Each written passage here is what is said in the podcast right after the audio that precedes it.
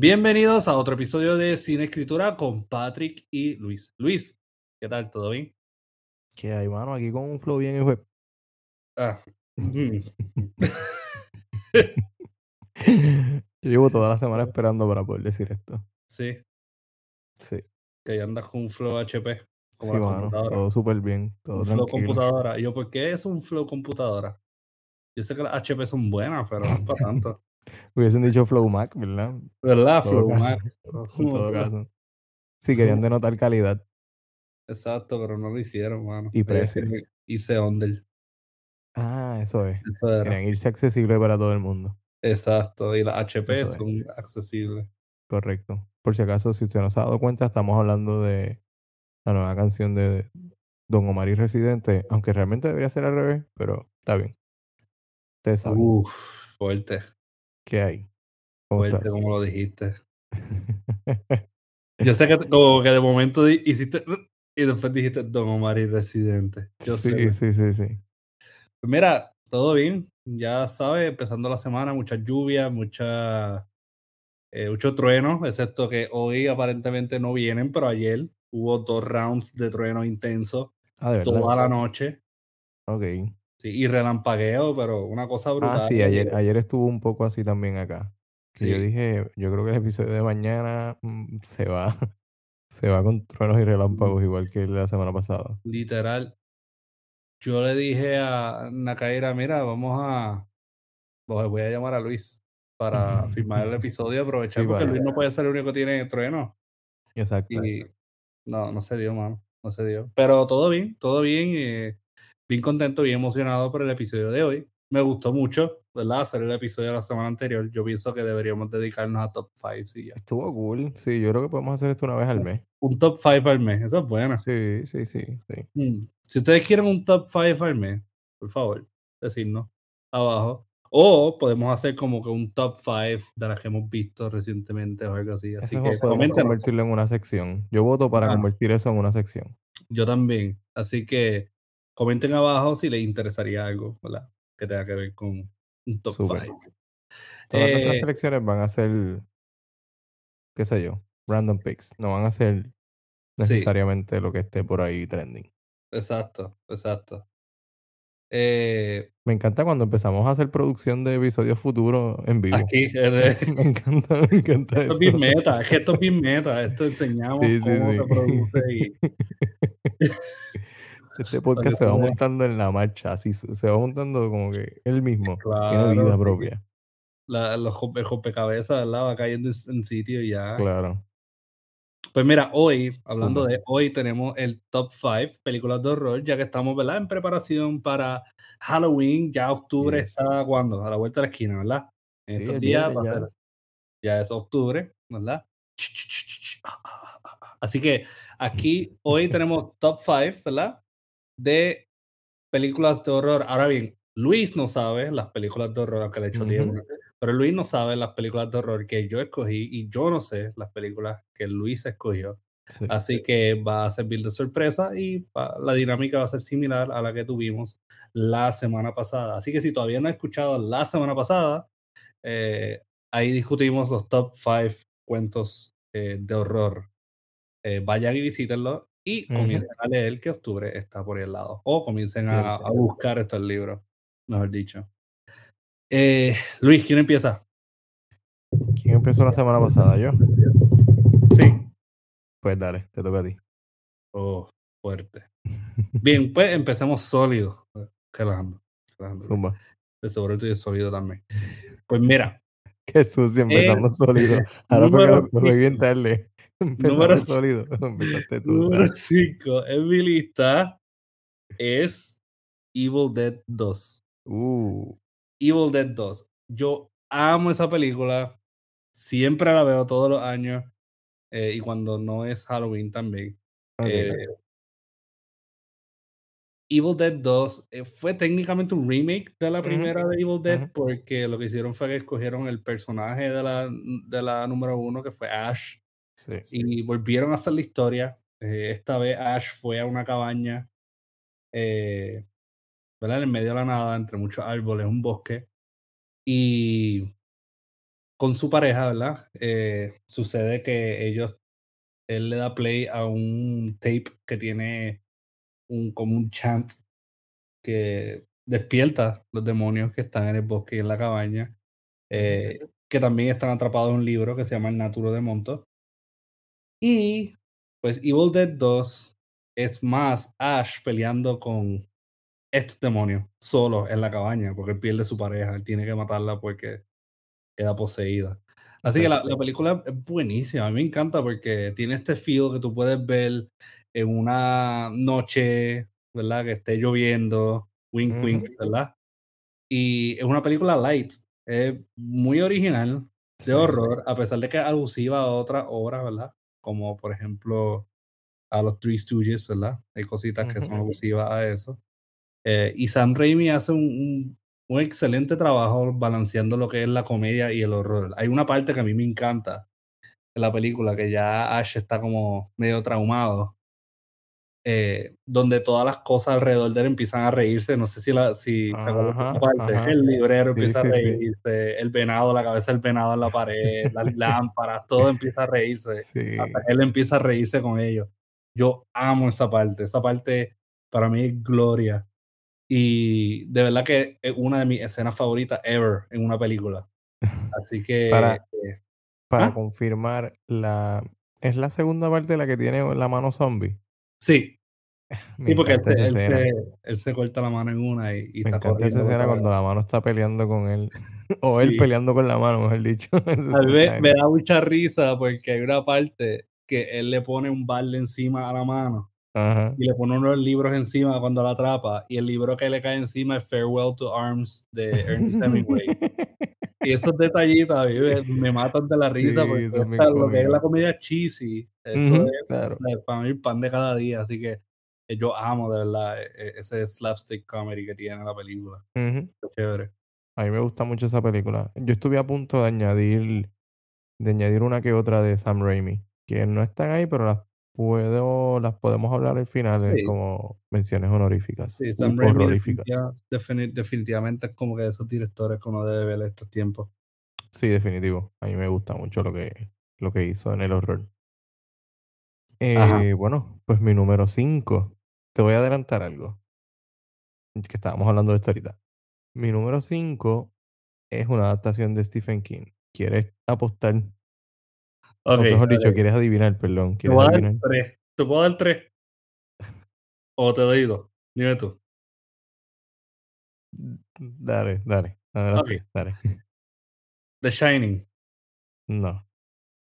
Misery. Ya, sí. Ah.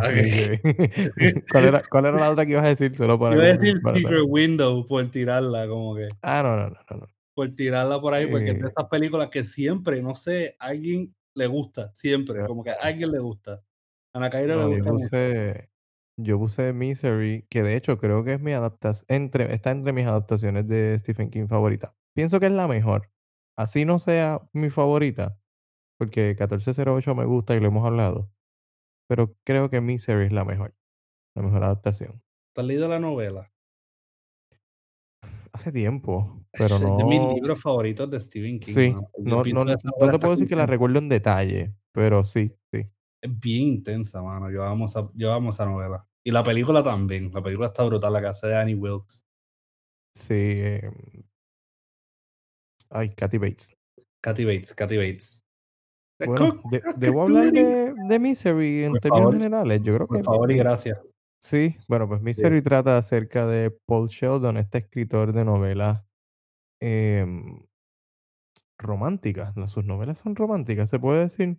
Sí, yo diría como que esta. la- de hecho, la, la, la serie se llama Misery. La, la Misery, sí, por el personaje principal que se llama Misery. Chastain. Sí, Misery Sha- y yo, y yo me acuerdo que las portadas, por lo menos en la película, se parecían mucho a las de B.C. Andrews. La de Ujú, Flowers in ujú. the Attic, todo eso. Sí, Yo diría eso, como un drama Sí. romance. sí, como según estoy viendo aquí son novelas románticas, eh, Victorian Romance Novel, o sea, novelas románticas victorianas. Entonces, pues él tiene un accidente eh, y lo rescatan. Eh, gracias a papá Diosito, lo rescata una enfermera que eso es lo, yo creo que lo más que tú quisieras que pasara si tienes un accidente, que te rescate alguien que tiene em, conocimientos médicos. Encima de eso, la enfermera es súper fan de él. Así que yo creo que hasta aquí vamos súper bien. Eh, me encanta, estoy tratando de vender esta película como nueva. Esta es una película del 90 y qué? Del 92.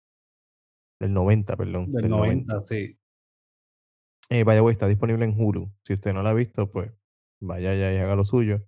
Que de hecho en, Eh, en Hulu hay una serie, la de Sí. Castle Rock, que el segundo Sí. season es de Misery, ¿verdad? exacto, el segundo season toca, eh, agarra el personaje de Annie Wilkes y lo, lo, lo elabora un poco. Pues nada, em, esta enfermera que resulta que es la, ella se autoproclama la fan número uno de, de Paul Sheldon, lo rescata, lo, lo, lleva a su cabaña, lo, lo cura, lo cuida, etcétera, etcétera, pero empieza a exigirle que escriba y mucho más cuando se entera que en la próxima novela que él va a tirar de, de esta serie, el personaje muere.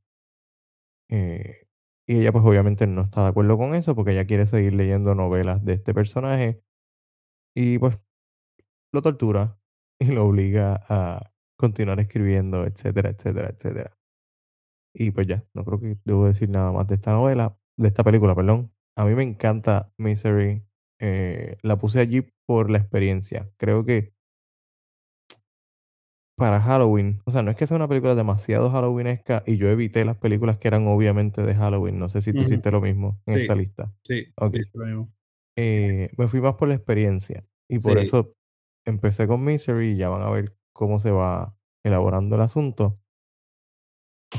De hecho, yo quisiera añadir que este es el sueño mojado de Luis. Luis me ha hablado a mí que él siempre ha querido tener un accidente automovilístico por el área de Jayuya y que una enfermera lo rescate y lo lleve para la covacha eh, montañera que está cerca de, de su casa. Ese es como que el top dream de Luis.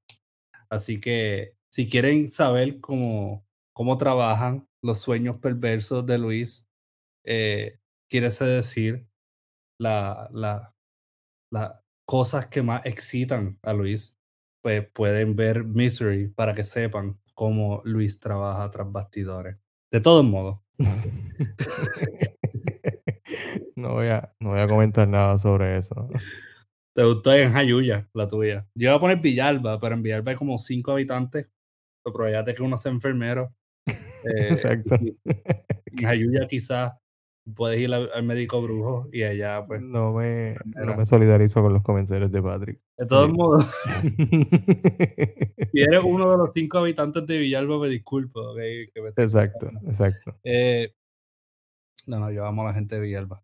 Y de Ya Jayuya estás pidiendo perdón sin haber salido el Aunque, episodio. aunque honestamente no voy a, a pedir perdón por las acciones de Nemesio Canales al traicionarlo e irse para Ponce. Eso él es ponceño. Por eso yo puedo insultarlo lo más bien. No, al revés, no. Eh, lo amo, lo amo. Oh, Gracias por Dios. escuchar. De todos modos, Patrick acaba de sacar su ponceño a pasear. sí, Sosa como es tigres. Ah, no, es un, un león. Tú sabes que es un león. El tigre, el tigre de mi, de mi universidad, de mi alma mater. Acabas de hacer el peor fronteo de un ponceño en la historia de este. Ay, sí. Yo sí que voy directo al infierno de los ponceños. Eh, correcto, correcto. Y eso es Sí, peor que el infierno del sabaneño. cristianismo. Debe yo ser me peor. identifico, en esta era donde tú puedes identificarte, yo me identifico como sabaneño. ¿ok? Esta es la cuna de los prodigios. Eh, de todos modos, Wow. sí, en serio, búscalo. Así se Ciudad llama. del Petate, Ciudad del Petate, cuna de los prodigios. Oh, wow. Aquí está el primer aviador de la historia de Puerto Rico. ¿En serio? Sí, en Sabana Grande. El Me enteré hace como, me enteré como hace dos semanas atrás. Qué bueno, mano. Qué Ah. chévere. Eh, Pues pues yo. mira, Fíjate, tú dijiste el tuyo, yo quiero decir el mío. ok, el tuyo, ¿cuál es el tuyo? Yo soy de Vega Baja. Vega Baja es la ciudad del melao melao. Y así se llama, no te burles. ¿En serio? La ciudad del melao melao, sí. Ok. por Pero es melado, caña. melado dos veces. Dos cuadrado. veces, dos veces. No sé por qué, pero dos veces. No tengo el dato. Debemos consultar el boricuazo. Y, y la cuna de Bad Bunny, obviamente. Ah, de, de San Benito. De Benito, correcto. Sí, sí. Ese no es el San- nombre oficial, San pero Benito. sí, correcto. Zumba, dime tu número cuatro. Número 4. Mi número 4 es The Vanishing. Eh, pero The Vanishing, la primera que hizo el director, no la versión americana. Ok. Esta es Eh, la que tú hiciste. Ya habíamos hablado de Sí, Vanishing. yo hice un artículo en Medium, Sí. de, así que si no lo han leído, vayan y leanlo sobre The Vanishing. Está muy bueno, Eh, de hecho. Esa película es muy buena. Eh, Yo, yo amo esa película porque el horror es intenso y no es bu intenso, es como que voy a sentirme vacío y terrible después de ver esta película. Así yo me sentí la primera vez que la vi y la amo porque es tan cheesy y tan horrenda. Eh, la película trata qué pasa si tres años después de haber de tu pareja haber desaparecido, la persona responsable por la desaparición de tu pareja te contacta y te pregunta o te da la oportunidad para conocer qué pasó con tu pareja. Oh, wow. Y la manera de hacerlo es yéndote con él a último momento, sin ningún tipo de preparación. Así que explora estas dos situaciones. Primero la desaparición y la dinámica de pareja del protagonista o de los protagonistas, Rex y Saskia. Y por otro lado, explora la vida de este hombre de familia llamado Raymond, que es el que eh, la rapta. Eh, que nunca especifican qué específicamente ah, él hizo con ella, pero al final te dicen. Eh, y esto es todo porque Raymond es un hombre que una vez salvó a una niña de haberse ahogado y hizo el acto, ¿verdad?, de bondad más grande que el hombre puede conocer. Así que él se retó a hacer el acto de maldad más grande o peor que el hombre puede conocer. Que eso va más allá de lo que es asesinar. Sí, sí. Eh, así que es tremenda película. Pero vean la original, la primera. Eh, y si pueden leer la novela, la novela también muy buena. Eh, así que sí, ese es definitivamente four, number four. Ok. Zumba, ok. Luis. Bueno, pues de, de experiencia intensa a experiencia intensa, esta mi número 4 es una película del 2003. Definitivamente tú has escuchado esta película. Tú has visto esta película, estoy seguro. High Tension. El slasher francés que pertenece a esa ola del cine de horror eh, francés. Esta fue la primera película em, de esa ola del cine de horror francés que yo vi. Y recuerdo que fue una de las primeras veces que un plot twist me toma eh, verdaderamente desapercibido. Así que yo no, no me lo esperaba en lo absoluto. Es una película em, bastante, bastante no es gráfica, es súper eh, gory, eh, violenta, sangrienta. Al momento, en el presente, no sé si está, yo creo que no está disponible en ningún servicio de streaming, no recuerdo. Eh, creo que nunca la he visto en ningún servicio de streaming. Y la película trata sobre estas dos amigas, voy a buscar los nombres por aquí rapidito, eh, Mary y Alexia. Estas dos amigas que van a conocer a la familia em, de Alexia, me parece. Sí, de Alexia. Y la amiga, una de eh, Mary, está obsesionada un poco con su, con su mejor amiga. Hay un asesino suelto en, en la situación. El asesino va a acabar con toda la familia de, de Alexia y todos los que estén a su paso.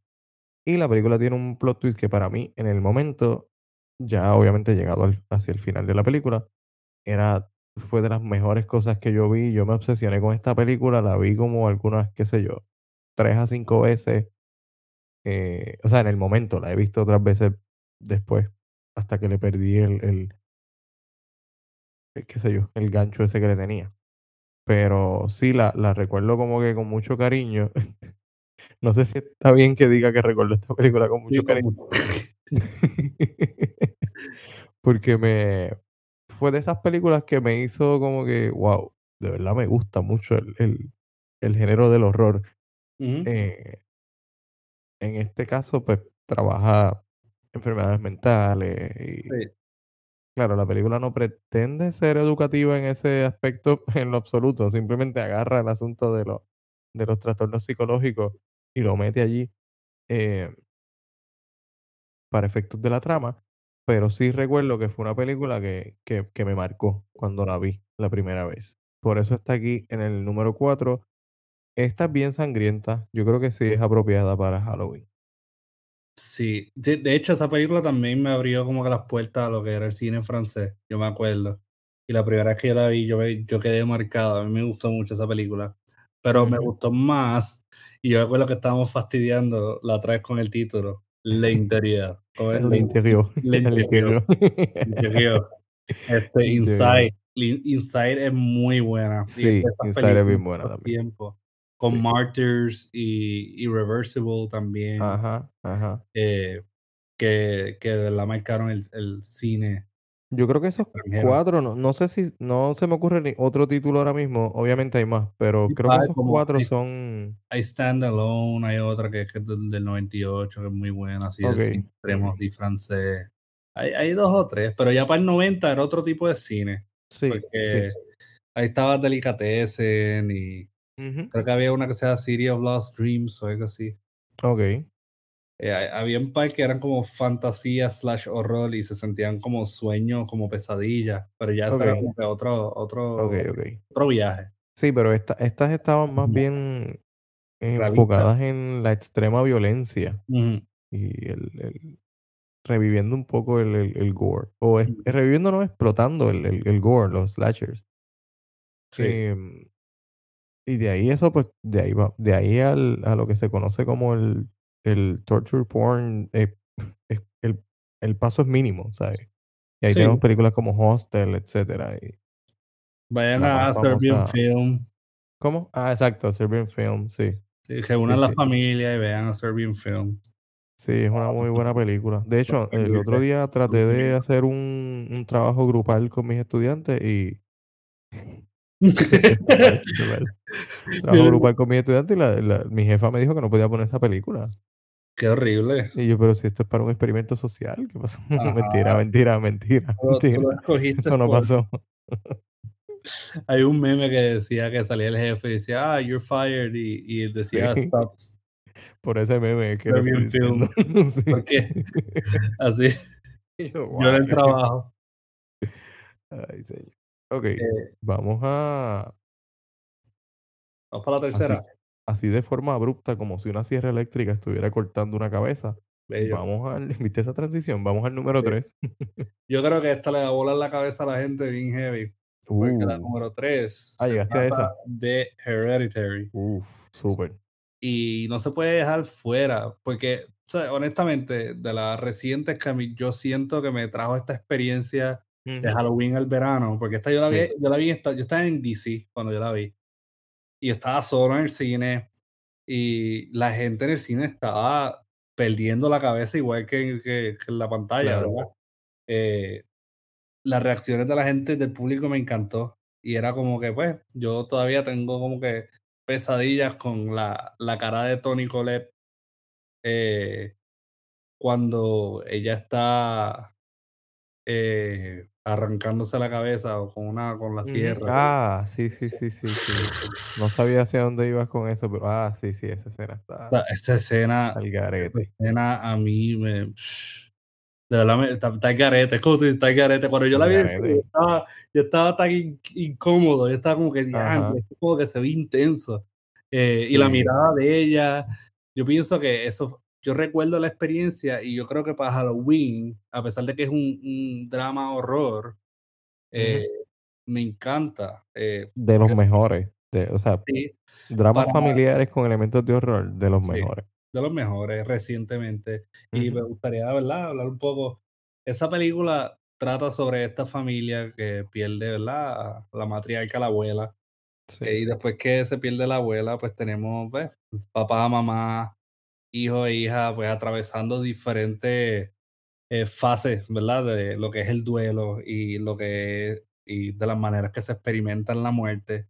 Ujú. Eh, y aquí exploramos dinámi- dinámicas familiares, la muerte, más de un dolor, más de un tipo de pérdida, eh, cómo también ciertas cosas se heredan, ¿verdad? Eh, como eh, enfermedades mentales y, y todo este tipo de cosas. También exploran cierto tipo de paganismo y, Ujú. y alusiones a, a brujería y todo Sí. eso. O sea, la, la película es excelente, es bien creepy, es bien hecha. Lo mejor de ahí es el drama familiar.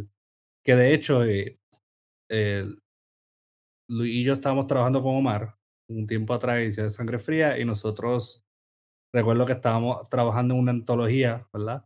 Reuniendo cuentos de diferentes autores, y cuando empezamos a- a sacar ideas para el tema de la antología, era algo como drama, horror, ¿verdad? Que de hecho la, ant- la antología se titula Tragedias Ejemplares, que pues, está disponible por Amazon para aquel que quiera comprarlo. Eh, y esa era la idea inicialmente, no sé si te acuerdas, Sí. que mencionamos Sí, sí, sí, Hereditary. sí. eh, y también hicimos un episodio de Hereditary con Don. Look Now, así que si quieren, ¿verdad? Escuchar un poquito más de la película eh, o escucharnos, ¿verdad? Indagar y, y adentrarnos en la temática de la película, vayan, ¿verdad? Y escuchen nuestro episodio y aprovechen y escuchen el resto de nuestro repertorio si este es el primer episodio que usted escucha. Eh, pero sí, Luis, yo pienso que, que de las recientes, esa es la que me gustó mucho y, y recuerdo la experiencia eh, y verla en Halloween es, yo creo que es esencial. Así que hermano. te la súper. Me recomiendo. sorprende que la tengas en el tercer lugar. O sea, yo no pensé en ella cuando estaba haciendo el, el listado, pero como que la hubiese puesto dos, uno o dos, no sé. Em, está en- es- ahora mismo está disponible en Prime Video, en Amazon Prime. sí, y la de Evil Dead yo creo que la tiraron por, por Prime Video, creo que la estábamos viendo la otra vez eh, también. Y la otra, eh, The Vanishing, pues esa no está disponible casi en ningún lado, excepto Criterion, maybe si tienes Criterion. Yo no, no estoy seguro si vi las de Evil Dead hace poco. No sé si fue en Netflix o en HBO Max, pero creo que en uno de los dos está. en uno de los dos debe estar. Sí, Eh, creo. Luis, Yes. dime la tercera y porque es El Exorcista. Ah, ¿Tú piensas que era exorcista? No sé, yo creo que El Exorcista debe estar por ahí. ¿Tú crees? Yo creo que sí. Ok. Solo voy a decir el nombre y tú reaccionas, ¿está bien? Vale. O sea, Bug. reacción inicial, yo obviamente voy a hablar de la película, de por qué la escogí, pero voy a decir el nombre. Mi número 3 es The Cabin in the Woods. Ah, esa película está brutal. Sí, yo amo esa película. Ese, ese es como el Evil Dead, pero para la generación Correcto, correcto. viene después. Cuando tú dijiste mi, mi, mi selección, mi quinta selección Evil Dead es fun horror, como que la experiencia fun, yo dije, "Mm, yo tengo una, pero la tengo más arriba. La razón por la que Cabin in the Woods está justo en el medio, porque originalmente la había puesto en, en la quinta posición también. Hubiese estado chévere que fueran back to back, ahora que lo pienso, pero está bien, no importa. Eh, es porque cuando cuando vi Cabin in the Woods, sin, sin llevarme el micrófono enredado, cuando vi Cabin in the Woods, eh, literalmente pensé, "Es- estos cabrones encontraron la forma de convertir la película de un grupo de amigos en una cabaña en otra cosa totalmente diferente. Porque tú empiezas a ver la película y, y, pues, la película es, hasta cierto punto es predecible. Tú dices, ok, el grupo de amigos con los, todos los tropos o los clichés del horror, del grupo de adolescentes, eh, drogas, sexo, etcétera, etcétera. Em, entonces, pues esta va a ser una película más de, de eso. Hasta que te das cuenta que hay un grupo de personas que se dedican a manipular la experiencia de, de, de estos, eh, no adolescentes, de estos jóvenes en, en la cabaña. en esa cabaña específicamente. Mano, a mí me encantó esta película. Cómo juega con los las convenciones del del horror, algo así como como tú dijiste, Evil Dead, pero mezclado con un poco con Scream.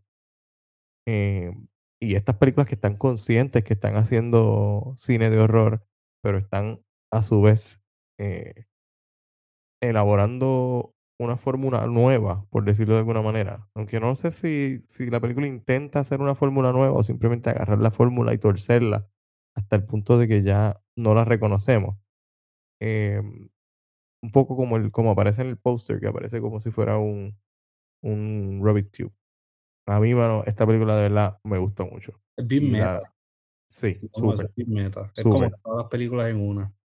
Ujú, exacto. No, y la las referencias que hay de los de los de los monstruos, Mm. de el final, sobre todo. El el final se va hacia hacia todas partes. O sea, al final tú te quedas como, ¿what? ¿E esto era por eso? Y se ven que ellos aluden a muchos monstruos de películas, como que en general, porque salen unos hasta que parecen Cenobites de Hellraiser. Exacto. Sí, sí, sí, sí. Eh, que by the way, tenemos también un episodio de Hellraiser. Yes. Eh, así que vayan, vayan y escuchen. Eh, e ese ese está en mi top. Si pues, si fuéramos a hacer tan metas como Cabin in the Woods y hacer un top de episodios de Sin Escritura, ese sería el el top. Hellraiser y Talpa me parece que es probablemente uno de los de las mezclas más arriesgadas que hemos hecho. Y que ha funcionado muy Pero bien. funciona, mano, funciona tan bien que, de hecho, recibimos mensajes como de que nunca había visto Sí, a. Hellraiser comparado con Talpa Talpa. y les quedó, o sea, les quedó. Creo que creo que fue si buena. tuviera que decir cu eh, cuál está entre mis top, Hellraiser y Talpa está entre mis top. Sí, yo creo que, eh, a mí me encantó hacer ese episodio y me encantó leer Rulfo. Cualquier momento que se lea Rulfo es un buen momento. Eh, Definitivo. así que Y tenemos pero pendiente el episodio del hombre. sí, sí, El hombre de Juan Rulfo. Mira, te voy a decir algo, esa Cabin in the Woods, mi escena favorita de esa película dura como un segundo, y es cuando sale un uni Patrick, te me congelaste. Regresa. ¿Estás ahí?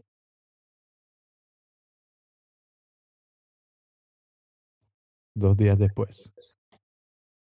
Pues sí, eh, se fue la luz. Y después se fue la luz de nuevo. Y después de eso, adivina qué pasó. Se volvió a ir. Todos los días, hasta 2 días después. Eh, ¿de qué estábamos hablando hace 2 días atrás? Ah, Cabin in the Woods. Yes. Cabin Pues in the sí, Woods. chequen chequen la película, es tremenda película. Véanla, allí hay luz. Sí, allá en esa película hay luz. Eh, así que aprovechen, es tremendo peliculazo. Eh, me cago en Luma y Siempre. sí, me cago en Luma, me cago en Luma, me cago me cago en muchas cosas ahora mismo. Estoy cagándome como que estoy diarreicamente Qué imagen. como que en la imagen de Luma. Sí, a los que nos escuchan por la mañana, buen provecho si está desayunando. Buen provecho, Sí, sí. definitivamente, si has llegado a este punto. Y los que nos Eh, escuchan fuera de Puerto Rico, Luma es la compañía privada que se ha hecho cargo de la distribución y servicio al cliente de energía del país, y estamos teniendo apagones, eh, supuestamente selectivos, pero siempre seleccionan a la misma gente, así que no sé cuán selectivos sean, porque el pobre Patrick ha sido ha resultado ganador de esta rifa, eh, Sí, todos los días por las pasadas 25 semanas, Sí, sí. Eh, pero nada, nosotros seguimos aquí con nuestro compromiso a Estamos estamos. Eh, Luis, vamos para el segundo. Vamos para el segundo. Vamos para tu El segundo. para mi segundo. Mi Yes. segundo es nada más y nada menos que Eraserhead, Oh, yo eh, sabía que tú ibas a poner algo. Yo David sabía. ¿Por qué? Sí. Porque sabía.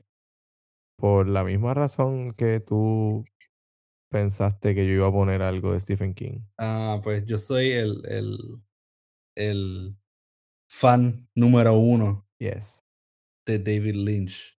No, en realidad yo amo esa película, amo David Lynch, claro está, pero amo esa película. De hecho, el libreto de esa película, la otra vez estaba viéndola, porque tengo el, el DVD ahí y eso trae un documental sobre el making of. ok, Y decía que David Lynch, el, el libreto original tenía como 20 páginas solamente. Y de eso hicieron la película. Ahora, ahora bien, la película en sí trata sobre este mundo distópico en el cual este hombre tiene un hijo o una criatura no deseada slash mutante con esta eh, señorita y pues es técnicamente la pesadilla de ser padre, ¿verdad? En ese mundo. Eh, David Lynch dirigió esto súper al garete. eh, no al garete, no súper al garete, al garete, pero originalmente se supone que fuera bajo costo, pero terminó siendo ¿verdad? una de las películas favoritas, por ejemplo, de alguien como Kubrick, que amaba esa película. ok, ok. Eh, de hecho, Kubrick le enseñó esta película al cast de The Shining. Para ¿De empezar verdad? filmar. Ah, sí, sí, sí, yo he escuchado esto, Sí. sí, sí. Eh, so, en realidad, si les gusta el surrealismo y el horror, eh, Eraserhead es una joyita bastante chévere. Es una pesadilla. Esa, esa película, es una- esa película es una senda pesadilla. Eh, ¿Tú la has visto, Luis? sí. No, no siento lo mismo que tú sientes hacia ella, pero sí la he visto, la he visto. Porque no te gusta. Ah, Me gusta, pero no, no comparto ese sentimiento de, de amor profundo. Todos estamos sujetos a tener opiniones erróneas, así que tranquilo, no hay problema. Correcto. Sí, yo sabía que ibas a decir eso. Se respetan las opiniones aunque estén Sí, se erróneas. respetan, se respetan. Eh, Bueno, no, no las respeten, en verdad, pero... Ajá, dale, sigue. Luis, cuéntame, tu segundo. Mi número... ¿Ya? ¿Cortaste el segundo ahí? Estamos bien, dale. Sí, no, es que, es que yo quiero que lo vean. Tienen que verla. Deben. ok, ok. Ok, Es que pensé que ibas a decir algo más. Eso es Mi todo. Ah, y bueno, y- segundo- y Bo Burnham hace alusión como que al bebé de Eraserhead en una canción donde Ok. dijo que su prepucio se parecía al bebé de Eraserhead. Ok, ok. No era el comentario que estaba esperando que añadieras, pero está bien, gracias. Ya está, es un comentario. Vamos. Mi número dos es una película del año pasado, una de las mejores películas de horror del año pasado, de hecho. Yo no sé si tú la has visto. De una película original de Netflix y se llama His House. ¿Tuviste esa película? Esa película es un joyazo, mano. Esa es la de. Ok. No sé si está siendo gente- sarcástico, pero. No, no, la gente que está refugiada, buscando los- refugio. exacto. Sí, sí. Esta película está intensa, mano. Honest- honestamente, es bien. eh, para aquellos que les gusta mucho el horror cósmico, esta película es Súper brutal. Es una pesadilla. Es como una Hay pesadilla. horror, exacto. Vamos de pesadilla a pesadilla, tienes razón. Hablar un poco de. Hay, hay horror cósmico, hay... Esto es una pareja de eh, Sudán, Sudán del Sur es el nombre, South Sudan, Yo creo que sí, sí. que están em, escapando, lo- logran escapar de, pues, de, de su país y llegan a Inglaterra. Y son refugiados políticos en Inglaterra. Allá les consiguen un hogar como una especie de, proyectos de vivienda. em, y van consiguiendo trabajo y se van incorporando a, a esta nueva vida, a la sociedad eh, inglesa, pero la casa que ellos eh, empiezan a vivir, pues eh, evidentemente hay algo en la casa que no es la estereotípica em, historia de, de, de Patrick. Patrick debe dejar de estar haciendo lo que está haciendo porque me está desconcentrando, así que voy a sigue, hacer que sigue. voy a hacer que no lo estoy viendo. Em, es una película de una casa embrujada, pero no es la o una casa con pasado, yo voy a decir, Sí, pero no es tanto es que es la casa y al mismo tiempo no es la casa, son ellos los que están cargando eh, lo que está habitando en la casa, pero al mismo tiempo no son ellos. Hay un plot twist que a mí me, me voló la cabeza al final, ya ha entrado el final de la historia, no sé si te acuerdas, em, que no, no lo voy a decir porque quiero que la gente vaya a verlo, lo pero me hija. gusta, exacto, la que tiene que ver con, que tiene que ver con la familia, exacto, con el, con el asunto familiar. Quiero que la gente la vea porque a mí me gustó mucho cómo ellos trabajan. Obviamente es una, pareja negra eh, y la mayoría de los personajes, la enorme mayoría de los personajes son negros en esta película. Pero esta película no se siente como el horror de gente negra que están haciendo en Estados Unidos. No sé si, si, si me entiende. No se siente como vamos a buscar justicia por, por el pasado de, de la esclavitud o por el asunto del racismo. Ajá. Sí hay Se racismo en la cultural. historia, de alguna manera, pero claro, pero el horror aquí es cultural. Y eso, a, a mí eso me gustó mucho. Me gustó Yo mucho me, cómo se presenta el asunto cultural. yo amé ese horror por, eh, cultural, como dices, porque. No sé qué era más horror, eh, estar en una casa así, Sí, o los recuerdos que esta gente estaba teniendo a, la- a lo largo de la exactamente, película, que es como que exactamente. esta gente pasó por un montón y siguen pasando por muchas. Sí, Eh, sí. Y pues nada, la película ya ha entrado al final, se va hacia todas partes y empiezan a pasar cosas más locas, porque al principio se siente más como un drama, que no, no por eso que sea aburrido. Yo creo que la película te engancha y te, te, te mantiene ahí en todo momento, pero al principio se siente más como un drama. Ya llegado el final de la película, ese tercer acto de la película es más, eh, qué sé yo, va más a las convenciones del cine de horror, por decirlo de alguna manera. Nada, creo que es una buena película.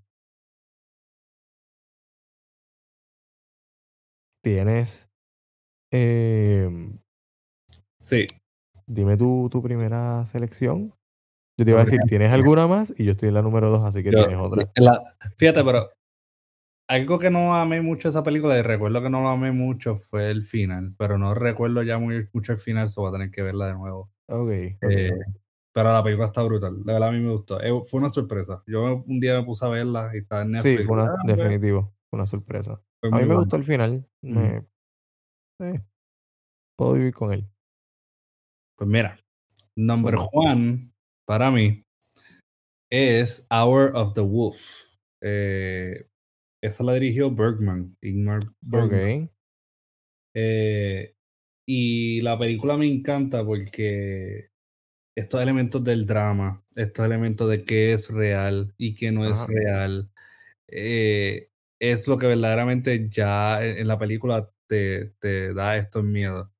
Eh, para aquellos que han visto algo de Bergman y los que no han visto algo de Bergman, ujú, bien saben que Bergman tiene esta, tenía este estilo en el cual él siempre trae estos monólogos, ¿verdad? Sobre existencialismo y sobre muchas cosas. sí, Eh, que de hecho, aquellos que, ¿verdad? No han tenido la experiencia, eh, hicieron un remake eh, recientemente de Scenes from a Marriage, que, que está en HBO Max. ah, sí, sí, Y sí, hasta ahora el tercer episodio, van por el tercer episodio y está excelente. A mí me encanta. ok, Eh, amo mucho eh, Scenes from a Marriage, eh, la original, y esta también está como que llegando en la vicinidad de eso. Así que de verdad que, que las actuaciones están muy buenas y los libretos están muy buenos.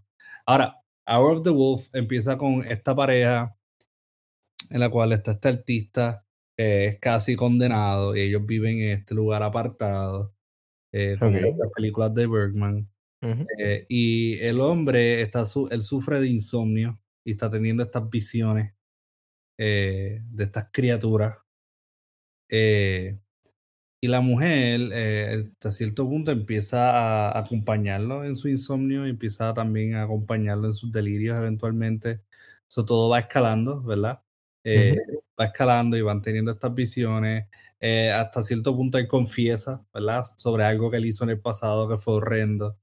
Eh, el punto es que la mujer está, ¿verdad? Enredada dentro de, de todo el asunto de los males de él. De hecho, el, el que hace el papel de el pintor, del artista, él es este uno de los que, pues, de los actores, ¿verdad? De él, que es este Max von Sydow, que es el que salió en Seven Seal. ok, Y sí. Liv Ullmann, que es la que sale en persona, que, pues, obviamente, Oh, ok, ok, ok. esa Sí, es sí, la estoy viendo Eva, las fotos aquí. Sí, sí, sí. Esa es la gata.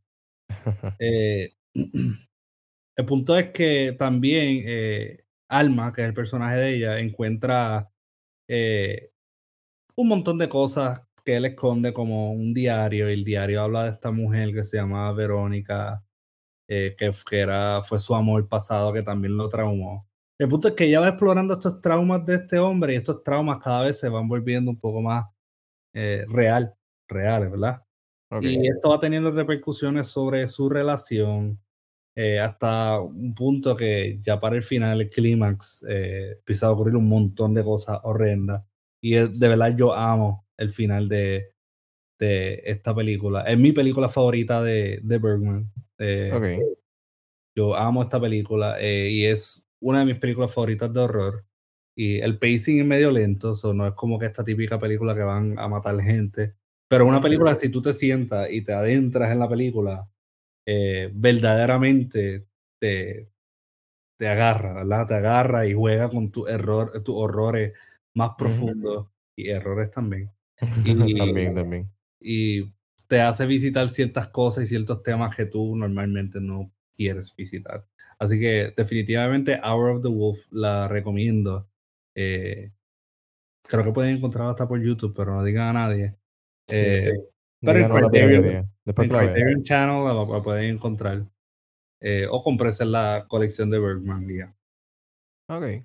Así que definitivamente la recomiendo. Es, es de esa. Nosotros, Luis, a ti que te encanta mucho esto del drama, el horror. Eh, y para aquellos que son fanáticos del drama, el horror, la buena actuación, ¿verdad? Un buen libreto. eh, tremenda película. Esa no la he visto. Tengo que buscarla. Bueno, después de esa selección número uno de Patrick, yo no sé cómo vas a reaccionar con mi primer lugar. Mi primera selección, y yo creo que cierra el ciclo perfectamente porque hace, no sé si te acuerdas, pero nosotros empezamos esta conversación hace dos días y tú empezaste con una experiencia fun de horror con Evil Dead 2. Y precisamente yo voy a cerrar eh, esta lista de recomendaciones con el remake de Evil Dead de 2013. Anda. El remake, por poco se da en la cabeza contra la pared. de verdad. Es que a mí me encanta, by the way, a mí me Ajá. encanta el remake. A mí me encanta. A producción no le encantó. Y tenemos este debate porque yo siento que ese remake era la- lo que Sam Raimi quería hacer Ajá. en la primera película, pero no Ajá. pudo. Ok, ok. Aunque la segunda para mí sigue siendo la mejor. Pero siento que si tú pones la primera y pones esta, yo siento que este remake como que le metió heavy. Anyways, sorry, te dejo, te dejo hablar. Luis. Pa- para mí este es probablemente de, esas- de- aquella ola de remakes que hubo, ya para el 2013 no estaban tan de moda el asunto de los remakes, pero la primera década del 2000, eh, hacer remakes era como una, una especie de mandamiento en el, en el, en el cine de horror. Sí, House of Wax, yo me acuerdo que vino. Exacto, exacto. Y cada, cada uno o dos años hacían un remake de, de La Masacre de Texas, etcétera, etcétera. También. Dead creo que fue eh, la franquicia que mejor salió con esta fiebre de los remakes. Creo que a ella le tocó, a Evil Dead le tocó el mejor remake. Lo estoy poniendo como mi máxima recomendación para películas de horror en Halloween, no considerando que sea una joya del cine de horror, sino basado en la experiencia cuando yo vi esta película. Esta fue la película, la última película que yo recuerdo, que la empecé a ver de noche. Tuve que taparme los ojos, taparme la cara varias veces y terminé parando la película para verla al otro día temprano. Esta es la última película que yo recuerdo que me pasó eso. Eh, así que basado en esa experiencia, porque yo creo que pues, contar la historia de más o menos la misma eh, premisa, con uno que otro cambio. Pero basado en esa experiencia es que recomiendo Evil Dead como experiencia, como, no sé, vayan y, y- y disfruten. No sé si, si cine. se haya envejecido igual. A lo mejor yo creo que la recuerdo. Yo creo que la recuerdo un poco peor de lo que era. Yo la, yo la vi en el cine y yo la amé absolutamente. Ok. Porque primero, pues, a mí me encanta Evil Dead. Cuando fui allá al cine, yo recuerdo haber visto la trilogía el día antes como un lambón que soy. Ok. Después fui con un par de amigos y fuimos a ver Evil Dead y yo no podía creer que yo estaba en el cine viendo Evil Dead. ¿Tú me entiendes? Yo estaba ahí Qué sentado y chulería. estaba como que, ah, Evil Qué Dead, genial. Qué chévere, una cabaña en el medio de un bosque, gente Ujú. matándose, demonios. Eh, esto es como que la cosa de los sueños, tú sabes. ¿Y qué piensas del final de esta película? Pues mira, a mí me gustó cuando sale la Abomination y todo eso. Y, la, y la sangre. ah, yo, yo pensé que estaba gory y me gustó Sí. un montón eso. A mí me parece súper cool. Ese final a mí me parece súper bien cool. over the top y me encantó. Y de hecho, después de eso, seguía Fede Álvarez, el director, me gusta mucho.